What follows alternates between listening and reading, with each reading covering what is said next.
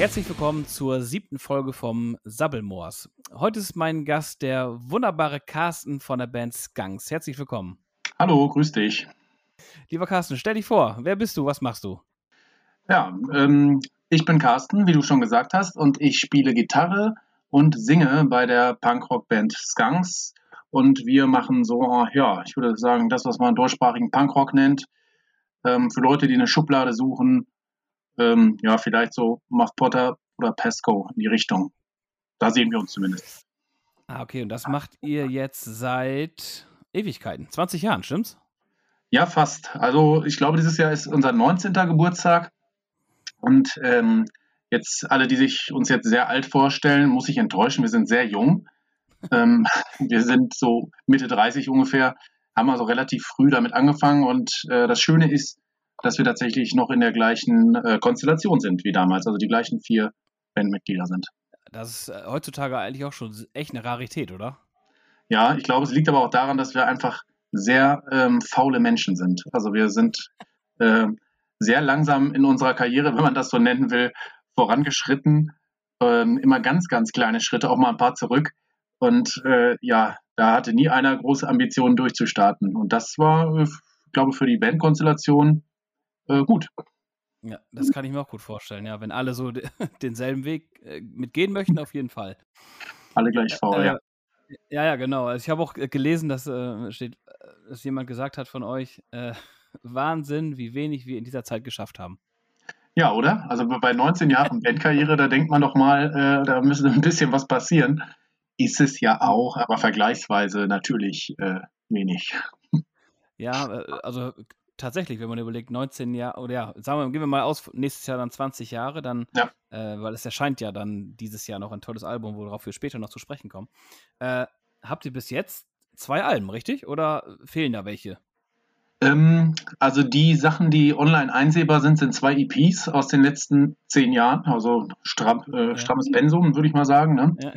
Ähm, und davor haben wir ähm, relativ schnell drei Alben rausgebracht, die aber, ja, also so, ich sag mal, unsere Freunde und äh, Bekannten von früher, die kennen das Material, die finden auch einiges davon gut, aber wir finden vor allem einiges davon auch nicht mehr so gut und deswegen gehen wir damit jetzt nicht gerade hausieren. Also da gibt es schon noch mehr Lieder ähm, und äh, durchaus auch ein paar richtig gute, aber wenn man sich so vorstellt, wir machen das seitdem wir 15 sind und ähm, dementsprechend sind auch viele Texte so wie von 15-Jährigen Nummer geschrieben, was nicht schlimm ist, aber was eben nicht mehr so ganz dem entspricht, wo wir uns heute sehen.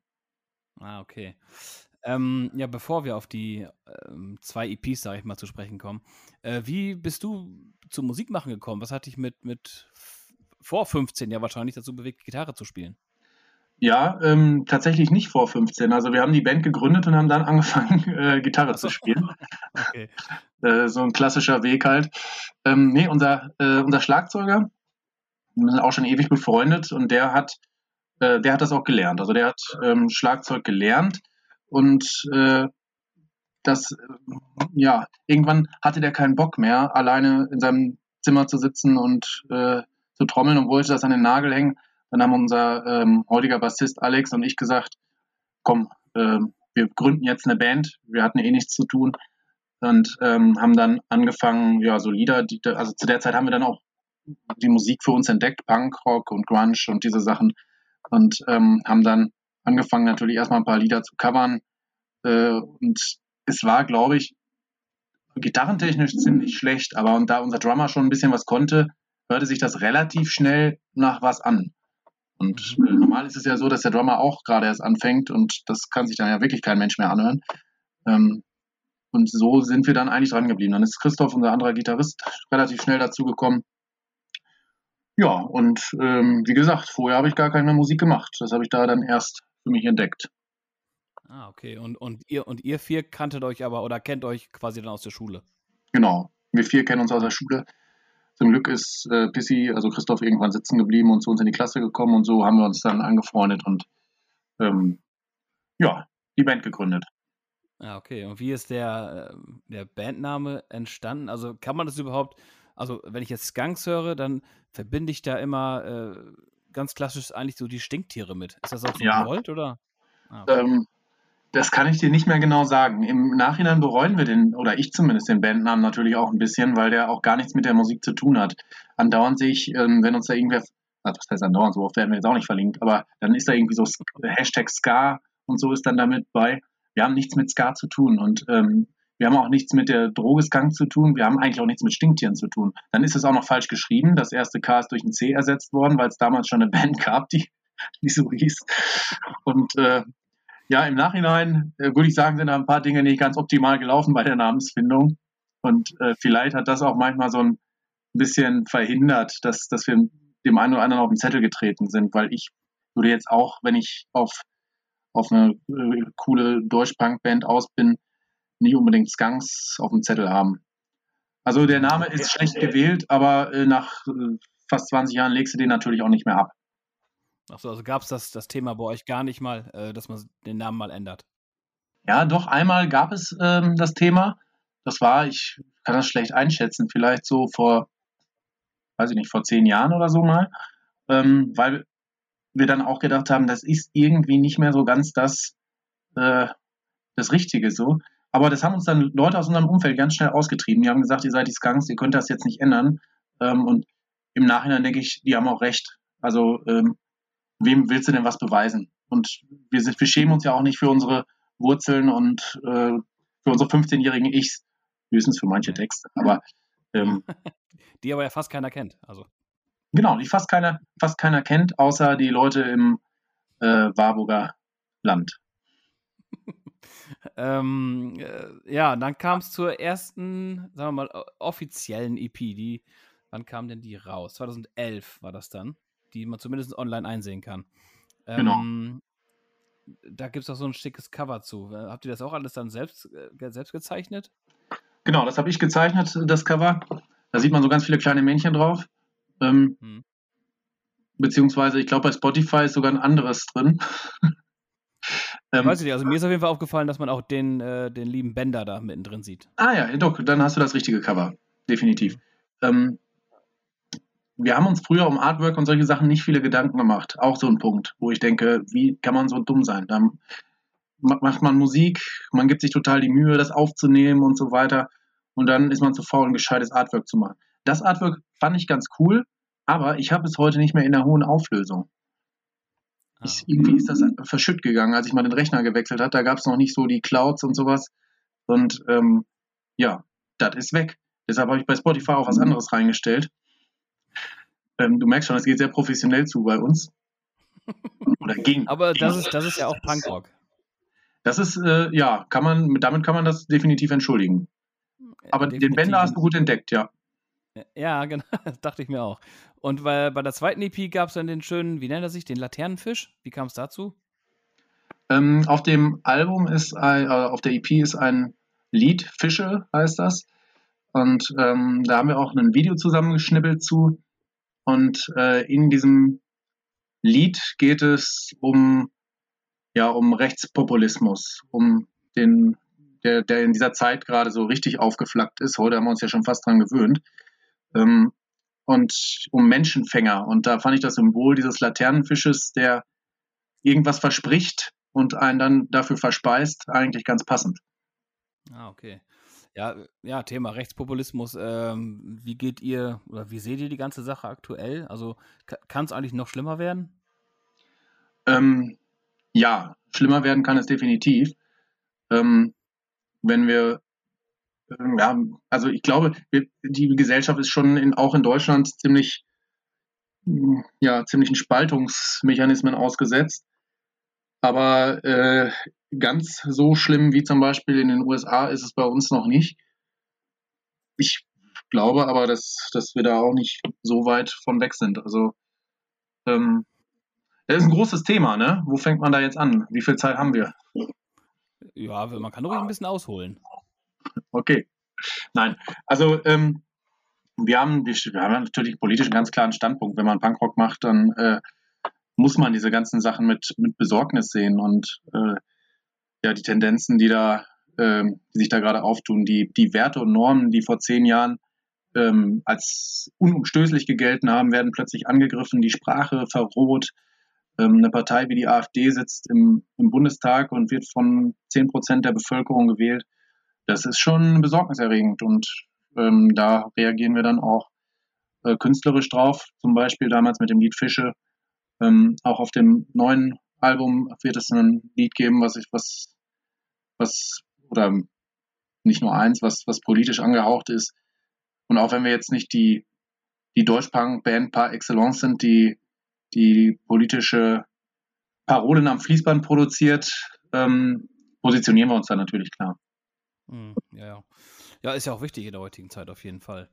Ähm, ja, bevor wir zu den mittlerweile oder bislang zwei neuen Songs des neuen Albums kommen, ähm, wie, wie muss man sich ein Konzert von euch vorstellen? Was äh, könnt ihr euch überhaupt noch daran erinnern, live zu spielen? Ja, es ist jetzt ziemlich genau ein Jahr her, dass wir live gespielt haben. Äh, ein bisschen länger. Die Pandemie war noch nicht, die war vielleicht schon ausgebrochen. Es war aber auf jeden Fall noch möglich, normale Konzerte zu veranstalten. Und ähm, ein Konzert von uns muss man sich so vorstellen, dass wir auf jeden Fall Bock haben, egal wie viele Leute da stehen, ähm, egal wer da steht, wir haben immer Bock. Und ich glaube, das überträgt sich relativ schnell aufs Publikum. Man merkt, die Leute haben Spaß. Es wird auch viel getrunken vor der Bühne.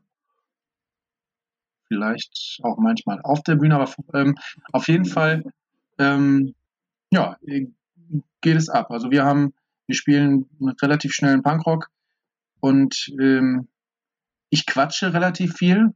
Vielleicht merkt man das jetzt gerade auch. Ähm, manchmal muss ich dann ausgebremst werden. Manchmal werde ich befeuert, mehr zu quatschen. Äh, das, ich finde, meine Bandmitglieder fahren da auch keine klare Linie und geben mir eigentlich auch immer widersprüchliche Signale. Und ja, also es, ich glaube, ähm, der Spaß drumherum und die Ernsthaftigkeit der Lieder ergänzen sich gut bei uns. Ja, perfekt. Was will man denn mehr? das ist so. Ähm, gibt es ein Konzert, was, was du niemals vergessen wirst bislang? Ja, da sind bestimmt mehrere bei. Ähm, wir haben schon, wir haben sehr unterschiedliche Konzerte gegeben. Unser allererstes Konzert war in einer Garage ähm, auf einem 18. 18. Geburtstag, ich glaube 18. Geburtstag war es. Ähm, dann hatten wir schon relativ große Konzerte vor mehreren hundert Leuten. Ähm, so eine typische Skunks-Show pendelt, wenn sie bei uns in der Gegend ist, so, so zwischen 100 und ja, 100, 150 Leute, würde ich mal sagen. Wenn wir rausfahren, natürlich weniger, weil uns keiner kennt. Ähm, aber so, mir fallen viele tolle Konzerte ein. Es, jetzt gibt es nicht diesen einen Superkracher, aber ähm, viele kleine Kracher. Okay, aber auch vielleicht dafür auch kein ganz schlechtes Konzert. Also gibt's da, gab es mal einen Totalausfall oder so? Ja, klar, logisch. Gerade als wir angefangen haben. Als man das vielleicht auch noch nicht so gut einschätzen konnte, dass man nach zehn Bier nicht mehr so gut Gitarre spielt wie nach äh, fünf. Ähm, da gab es schon eine Menge schlechte Konzerte. Aber früher, wir wussten auch gar nicht, wann wir aufhören sollen. Also wenn wir so selbst so eine Party organisiert hatten, dann hat man irgendwann nochmal von vorne angefangen oder man hat ein Lied gespielt, was man eigentlich gar nicht kennt, äh, gecovert dann. Ähm, aber da gab es schon richtig viele schlechte Konzerte. Früher. Mhm. Wir haben das ein bisschen professionalisiert im Rahmen unserer Möglichkeiten. Ah, okay. Ja, weil ich habe jetzt ähm, bei Bandcamp dann auch gesehen, dass ihr auch ein Live-Album ähm, rausgebracht habt, live in Lemgo äh, wo auch der äh, pa passende Text unten drunter steht, äh, dass alles aufgenommen wurde, bis auf zwei Songs. Weil ja. das Mischpult, Mischpult durch einen Besoffenen außer Gefecht gesetzt wurde. Das ist auch genau. so typisch, oder? Das ist, ja, natürlich. Sowas muss leider, äh, äh, was heißt leider, es muss passieren. Ähm, wir wussten gar nicht, dass, dass das da aufgezeichnet wird, als wir da ankamen und irgendwann hieß es dann, ja, wir schneiden das heute auch mit. Da dachten wir, ja gut, ähm, ist ja ganz cool und ausgerechnet bei zwei Liedern, die ich eigentlich auch ziemlich gut finde, ähm, ist dann jemand voll ins Mischpult gesegelt und wir konnten ja jetzt nicht aufhören, das Konzert zu spielen, deswegen. Und ja, das ist auch, es ist jetzt kein, kein Live-Album in dem Sinne, wo ich sagen würde, da haben wir, das haben wir lange vorbereitet oder so. Wir haben diesen Live-Mitschnitt einfach bei Bandcamp online gestellt. Ähm, ist natürlich auch schon wieder eine Weile her. Und man hört im Titel vielleicht schon Live in Lemgo. Das verspricht großen Hollywood-Glanz. Definitiv. Also für Fans des Punkrocks ist das großes Kino. Ja, definitiv. Ja, ist so. Ähm, der Sprung vom Zeitalter der Fische zu Rasenkantengeschichten. Wie würdest du diesen, ist das ein großer Sprung für euch? Ja. Ähm, es ist allein deswegen schon ein großer Sprung, ähm, weil wir ja jetzt ein, ein, Album angehen. Das ist, wird jeder Musiker bestätigen, dass das was komplett anderes ist als eine EP. Ähm, da sind zwölf Lieder drauf und die haben wir ähm, relativ zügig eigentlich, für unsere Verhältnisse sowieso, relativ zügig eingeprobt und ähm, ja, wir haben uns diesmal selbst eine Deadline gesetzt. Wir hatten das Studio gebucht und haben gesagt, wir fahren dahin und nehmen das auf. Und äh, damit waren wir eigentlich gezwungen, regelmäßig zu proben und äh, die Sachen voranzutreiben. Und bei uns hat das unheimlich, ja, einerseits unheimlich Potenzial freigesetzt, wie ich finde, und andererseits auch äh, uns als Band ordentlich zusammengeschweißt. Wir waren ähm, dann wirklich ein paar Tage im Studio, also ein Wochenende zunächst in Oldenburg in der Tonmeisterei und dann haben wir, ähm, da waren manche Lieder noch gar nicht geschrieben, da haben wir schon den nächsten Termin gebucht und sind im Herbst nochmal hingefahren und äh, haben dann nochmal Lieder aufgenommen. Das letzte Lied haben wir erst äh, eine Woche vor, bevor wir ins Tonstudio gefahren sind, überhaupt zum ersten Mal gespielt. Und äh, für uns war das total spannend. Und ich glaube auch, dass in den Liedern eine ganz schöne Bandbreite jetzt mittlerweile zu finden ist. Und ähm, auch wenn ich die letzte EP auch gut fand, ähm, ist jetzt auch der Sound noch ein bisschen roher. Wir haben das live eingespielt, das haben wir bei der letzten EP nicht gemacht. Da haben wir äh, Instrument für Instrument eingespielt. Diesmal standen wir live da. Und das gibt den Liedern, wie ich finde, eine andere Energie. Und manchmal wirkt es dann auch ein bisschen holprig, aber das ist äh, durchaus so intendiert. Ja. -mm. Und die Texte schreibst du ja auch, glaube ich, alle, oder? Ja. Genau. Was, was, ins, was inspiriert dich da? Was sind das Alltag, also komplett Alltagsgeschichten oder äh, ähm, gibt es da auch einschneidende Erlebnisse, die du dann äh, durchs Schreiben der Texte verarbeitest? Ja, ähm, beides würde ich sagen. Ähm, ich mache jetzt nicht so ein super Seelenstriptease daraus äh, und sag ähm, à la Fat Mike, guck mal, was mir alles Schlimmes passiert ist und das bin 100% ich.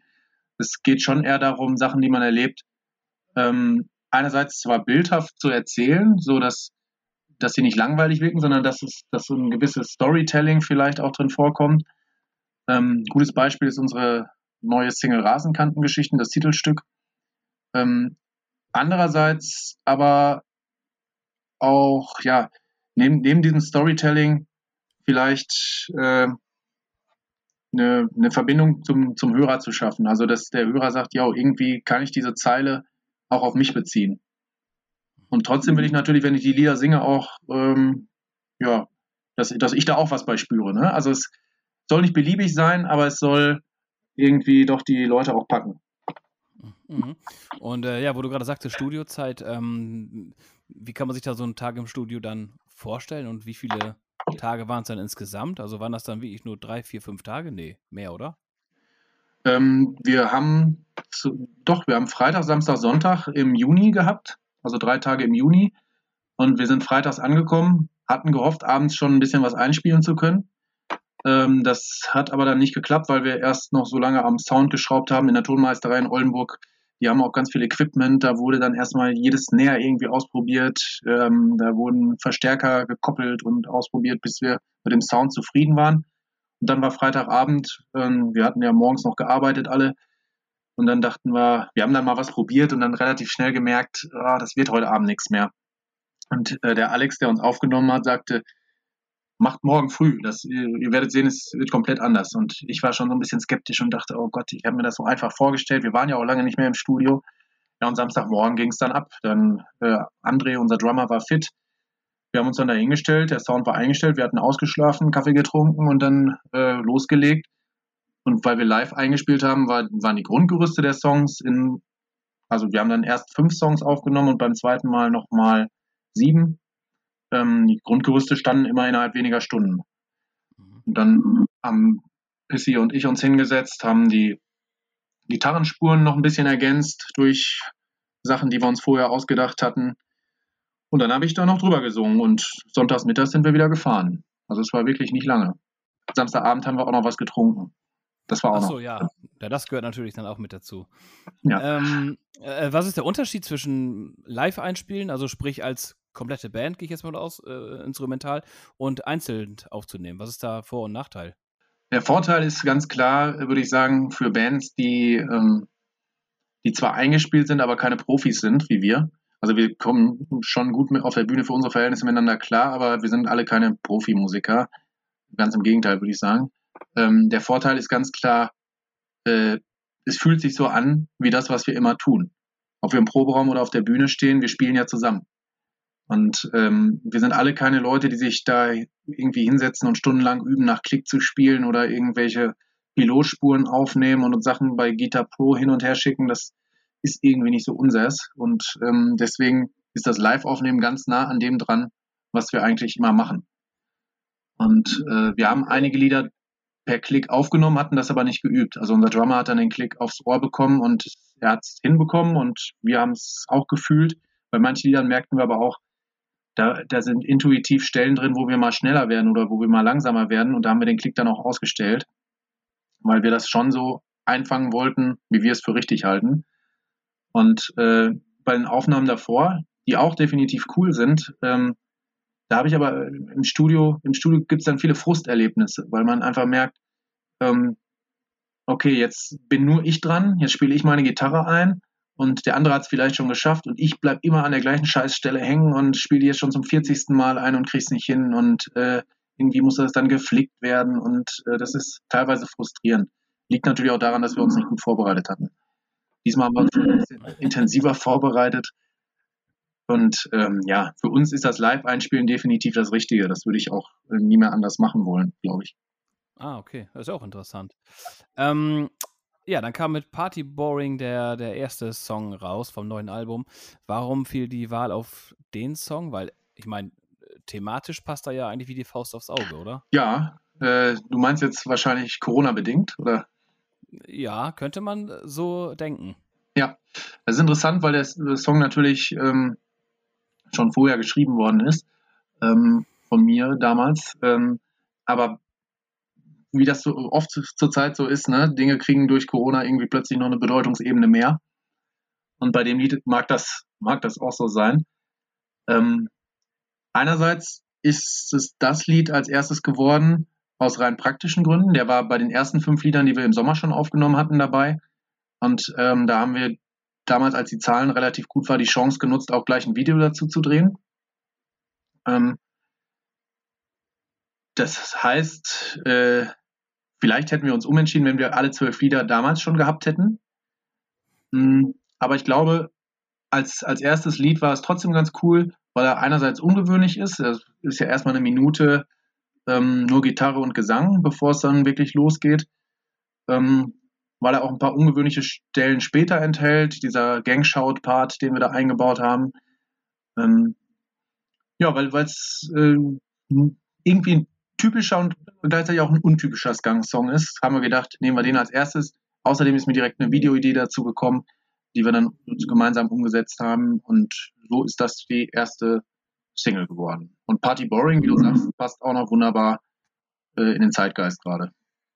Ja, absolut. Also hatte mich dann sehr, äh, sehr erfreut, sage ich mal, als ich den Song gehört hatte. Und der, der, der zweite Song dann direkt der, ähm, der titelgebende, die titelgebende Nummer, ähm, ein Song über, dann tatsächlich über Alltagsgeschichten, ne? Ja, genau. Er ist, ähm, man könnte sagen, ein sozialkritischer Song. Der erzählt vier Geschichten ähm, über ganz unterschiedliche Leute die ähm, aber alle das Problem haben, dass sie irgendwie sich in eine Sackgasse manövriert haben, aus der sie nicht mehr rauskommen, ohne eine wichtige Entscheidung zu treffen. Und ob sie das tun oder nicht, das lässt der Song so ein bisschen offen. Aber er ist natürlich auch so konzipiert, dass jeder Hörer vielleicht dann auch mal in die, ja, in die Selbstreflexion geht und überlegt, ob das auch was mit ihm zu tun haben könnte. Hm. Da hatte ich noch bei, ist mir noch bei YouTube noch aufgefallen, ähm, dass sie jetzt auch Live-Hack-Videos macht. Wie kam es denn dazu? Ja, das ist, äh, da vermischt sich vielleicht dann wieder so ein bisschen äh, meine Langeweile mit dem Bandkanal, weil ich keinen eigenen Kanal noch nebenher pflegen möchte.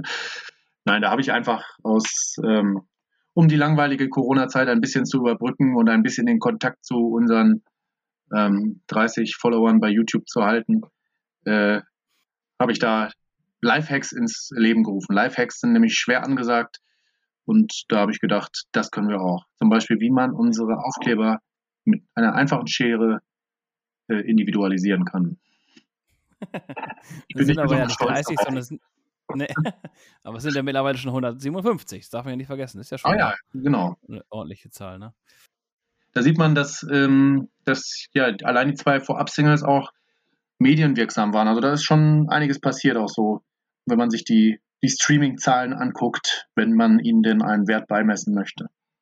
Ja, ja, definitiv. Äh, ist ja schön, wenn Punkrock gehört wird und ja, dazu auch hier natürlich immer wieder der Aufruf, hört mehr Punkrock auf jeden Fall. Ja. Äh, vor sechs Tagen kam die, die, Single raus. Man mag ja fast gar nicht sagen äh, oder fragen, wann kommt denn die nächste Nummer? Am 2. April erscheint unser Album auf Vinyl. Ähm, und ich habe vor, weil wir haben vor, bis dahin auch noch ein weiteres Video zu drehen ähm, zu einem Song. Ich glaube, ich kann das hier weltexklusiv verkünden zu dem Song Selfies in Auschwitz. Ähm, da wollen wir ein Video, das nochmal in eine ganz andere Richtung geht, drehen. Und dann haben wir, glaube ich, die Bandbreite, die auf dem Album zu finden ist, auch ganz gut abgebildet. Ja, definitiv. Das kann ich jetzt sogar aus eigener Erfahrung sagen, dass das auch mit einer der für mich besten Songs auf dem Album sogar ist. ja, dann haben wir ja die richtige Wahl getroffen. Ja, definitiv. Ähm, aber warum, das ist auch nochmal eine sehr interessante Frage, ähm, auch wenn ich von vielen dafür immer wieder komisch angeguckt werde, weil ich immer nur auf Vinyl aus, äh, nee, nicht aus bin, sondern äh, Wert drauf lege. Warum nur auf Vinyl? Ähm, unser Budget ist begrenzt. Wir haben unsere Bandkasse komplett leer gemolken und auch noch ein bisschen was draufgelegt. Und ähm, die Frage war, also dass, dass wir Vinyl machen, das stand für uns äh, überhaupt nicht zur Debatte. Ähm, die Frage war, ob wir auch noch CDs machen wollen. Und ähm, da haben wir uns so an unserem eigenen Hörverhalten orientiert und auch an den Erfahrungen, die wir zuletzt gemacht haben, auch wenn ich jetzt einigen CD-Fans vielleicht noch auf die Füße trete, aber ähm, das hätte sich für uns finanziell wahrscheinlich nicht gelohnt. Nicht, dass die anderen Sachen sich für uns finanziell lohnen würden, aber ähm, da kann man vielleicht dann noch darauf hoffen, die Kosten wieder reinzukriegen bei Vinyl und Streaming. Ähm, die CD als Medium ist derzeit zumindest, wenn sie nicht auch irgendwann ein Revival erlebt, glaube ich, relativ tot. Und äh, Vinyl, das war die ganze Zeit mein Anliegen. Wir haben noch nie ein Vinyl veröffentlicht und ähm, das war für mich jetzt und auch für die anderen ein der Zeitpunkt zu sagen, auf das Ding sind wir stolz und das wollen wir gerne auf einem schicken schwarzen Tonträger rausbringen. Super, cool. Äh, ja, nochmal ganz kurz zum Vergleich mit äh, Muff Potter. Natürlich geht das auch an mir nicht vorbei. Und die gute Band hat ja ein Album Bordsteinkantengeschichten. Äh, jetzt kommt natürlich, ja. natürlich der Vergleich nahe. Hat das was damit zu tun, dass euer Album Rasenkantengeschichten heißt? Ja, natürlich. Ne? Wir sind Muff Potter-Fans und ähm, Rasenkantengeschichten, klar, jeder, der irgendwie deutschen Punkrock hört, dem fallen die Bordsteinkantengeschichten ein. Und auch wenn ich uns nicht anmaßen will, dass wir mit Muff Potter mithalten könnten, aber die, ähm, die Thematik, die sich wie so ein roter Faden durch das, ähm, durch unser Album zieht, ähm, könnte man vielleicht so als, als Parallelgeschichte zum Bordsteinkantengeschichten äh, sehen, die sich ja um, um ja, offensichtliche Verlierer der Gesellschaft drehen. Ne? Wenn wir das Lied Bordsteinkantengeschichten nehmen, ähm, mit dem, dem Penner auf dem Bordstein. Ähm, bei uns ist es eher so der, der Blick hinter die äh, Gartenzäune der, ähm, des Bürgertums, würde ich mal sagen. Ähm, und dort schauen wir mit dieser Platte ein bisschen mehr hin. Wenn, wenn man einen roten Faden finden will, ist es vielleicht der. Und deswegen war Rasenkantengeschichten ähm, ein cooler Titel, fand ich. Und weil ich Muff Potter selber so liebe, äh, ist das natürlich auch eine schöne Geschichte. Und kleine Anekdote am Rande. Ähm, da, wo wir das, wo wir die Platte pressen lassen, ähm, der Kollege, der das dort managt, der fragte mich nämlich auch gleich danach, ob das was mit Muff Potter zu tun hat. Der war nämlich damals hat er dann verraten, bei der Covergestaltung von Bordsteinkantengeschichten beteiligt. Und das fand ich war schon ein wundervoller Zufall. Das freut mich doppelt. Großartig. Schöne Parallele auf jeden Fall. Ja. Ähm, ja, und Muff Potter sind ja auch wieder zurück, so wie ich gelesen habe, oder? Genau. Ich war auch schon beim Konzert. Ah, sehr gut. Und wie sieht es da aus, Vor Vorband technisch, oder soll Muff Potter eure Vorband sein? Ähm, da, da haben wir keine, keine Allüren. Wir würden auch Vorband machen. ja, Muff Potter, meldet euch, wenn ihr das hört, ja? Meldet euch, bitte. Sehr gut. Äh, ja, abseits der Musik, was, was machst du, wenn du keine Musik machst? Darf man das verraten? Ja, ähm, ich bin äh, vom, vom Beruf her Lehrer und ähm, ansonsten äh, sitze ich gerade viel zu Hause, ähm, Corona-bedingt natürlich wie alle anderen auch. Ich höre gerne Musik, ich gehe gerne auf Konzerte. Ähm, ich spiele auch noch in einer Coverband. Ähm, an unserer Schule leite ich zum Beispiel die Rock AG, die ich mit ein paar Kollegen ins Leben gerufen habe, wo wir ähm, einen Bandraum für Schüler eingerichtet haben, wo die sich ein bisschen austoben können. Also Musik ist schon ein zentrales ähm, Element in meinem Leben. Hm, okay, Lehrer an, äh, an was für einer Schule? Also was für eine Altersregion? An, an einem Gymnasium, also fünfte Klasse bis Abitur. Ah, okay. Ja, cool. Dann ist ja, wie, wie läuft das da aktuell auch? Oder ist es alles verschieden? Wöchentlicher Wechsel oder jeden zweiten Tag oder wie macht ihr das da? Ja, ähm, seit, also ab nächster Woche wird es richtig kompliziert. Bisher ähm, war nur die Oberstufe da. Ähm, ab nächster Woche ist ein, ein Plan, der an Planung seinesgleichen sucht. Also ich weiß selber noch nicht ganz genau, wann ich woran muss. Nein, es ist äh, alles gut. Unsere Schule hat es gut geplant, aber die Vorgaben vom Land sind teilweise schon, die kommen immer sehr kurz vor knapp und äh, man muss dann sehr spontan darauf reagieren. Und äh, ja, ich glaube, dass wir da jetzt eine gute Lösung gefunden haben. Die Schüler kommen äh, in halber Klassenstärke, sind eine Woche zu Hause, in der nächsten Woche kommt dann die andere Hälfte der Klasse und in der Oberstufe ist es nochmal kompliziert, aber das wird zu weit führen. Das kann ich dir hier nicht erklären. Naja, okay. Naja. Aber ist alles im Moment sehr, sehr schwierig. Ähm, ja. ja. kommen wir nochmal kurz zurück natürlich zu den äh, wundervollen Skunks. Ähm, plant ihr da aktuell oder kann man überhaupt planen, wieder Konzerte zu spielen mit den neuen Songs dann oder wie läuft das? Ja, wir haben, wir haben schon, ähm, schon was im Blick natürlich und wir hoffen, dass das äh, zum Richtung Herbst hin wieder geht ähm, vielleicht in abgewandelter Form auch schon eher draußen irgendwie, aber ähm, die ersten Festivaltermine, wo wir auch so mit eingeplant waren, sind schon auf Eis gelegt.